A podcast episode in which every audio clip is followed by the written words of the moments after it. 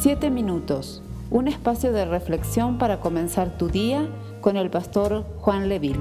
Salmo 143, verso 10 dice, enséñame a hacer tu voluntad. Pero lo siguiente que dice es, porque tú eres mi Dios. Gloria a Dios. ¿Cuántos tienen un Dios poderoso en esta mañana? Dice, porque tú eres mi Dios. Solo a Dios debemos dirigir nuestra voz. Solo al Señor debemos levantar nuestra oración. Otro grande salmista, el salmista Asaf, que hace algunas semanas atrás estuvimos predicando un salmo de Asaf. Asaf dice en el Salmo 73, verso 22 al 26, dice así, fui tan necio e ignorante, debo haberte parecido un animal sin entendimiento. Él está hablando al Señor. Dice el verso 23, sin embargo, todavía te pertenezco. Qué hermoso. Me tomas de la mano derecha, me guías con tu consejo y me conduces a un destino glorioso. ¿A quién tengo en el cielo sino a ti? Te deseo más que cualquier cosa en la tierra. Puede fallarme la salud y debilitarse mi espíritu pero Dios sigue siendo la fuerza de mi corazón. Él es mío para siempre. Dale un fuerte aleluya. Gloria al Señor. El Señor es nuestro para siempre y nosotros le pertenecemos a Él para siempre.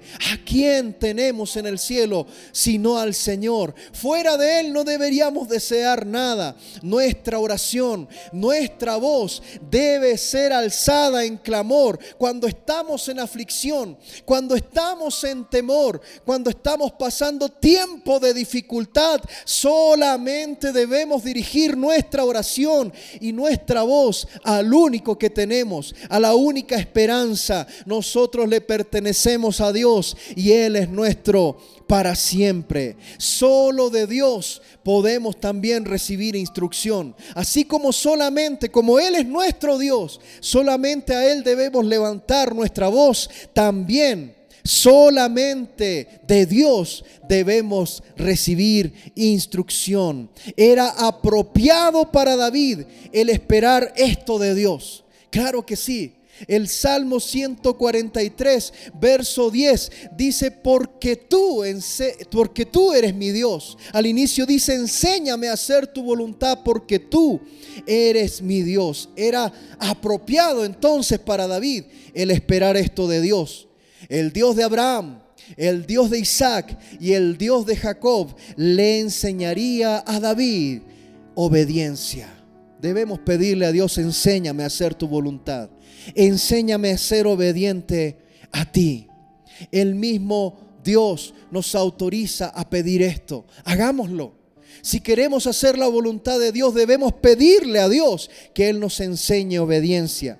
Isaías 41:10 dice, no tengas miedo porque yo estoy contigo. No te desalientes porque yo soy tu Dios. Te daré fuerzas y te ayudaré te sostendré con mi mano derecha victoriosa. ¿Cuántos quieren que Dios los sostenga en este tiempo? ¿Cuántos quieren en esta mañana, a través de este mensaje, recibir fuerzas nuevas de parte del Señor y decirle gracias Señor, porque tú eres mi Dios, porque yo me sostengo de tu mano, porque solamente tú puedes instruirme. Gloria al Señor. Esperamos ser de bendición para tu vida.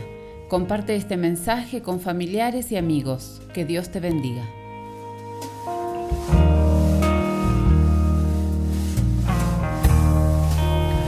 Puedo confiar en ti.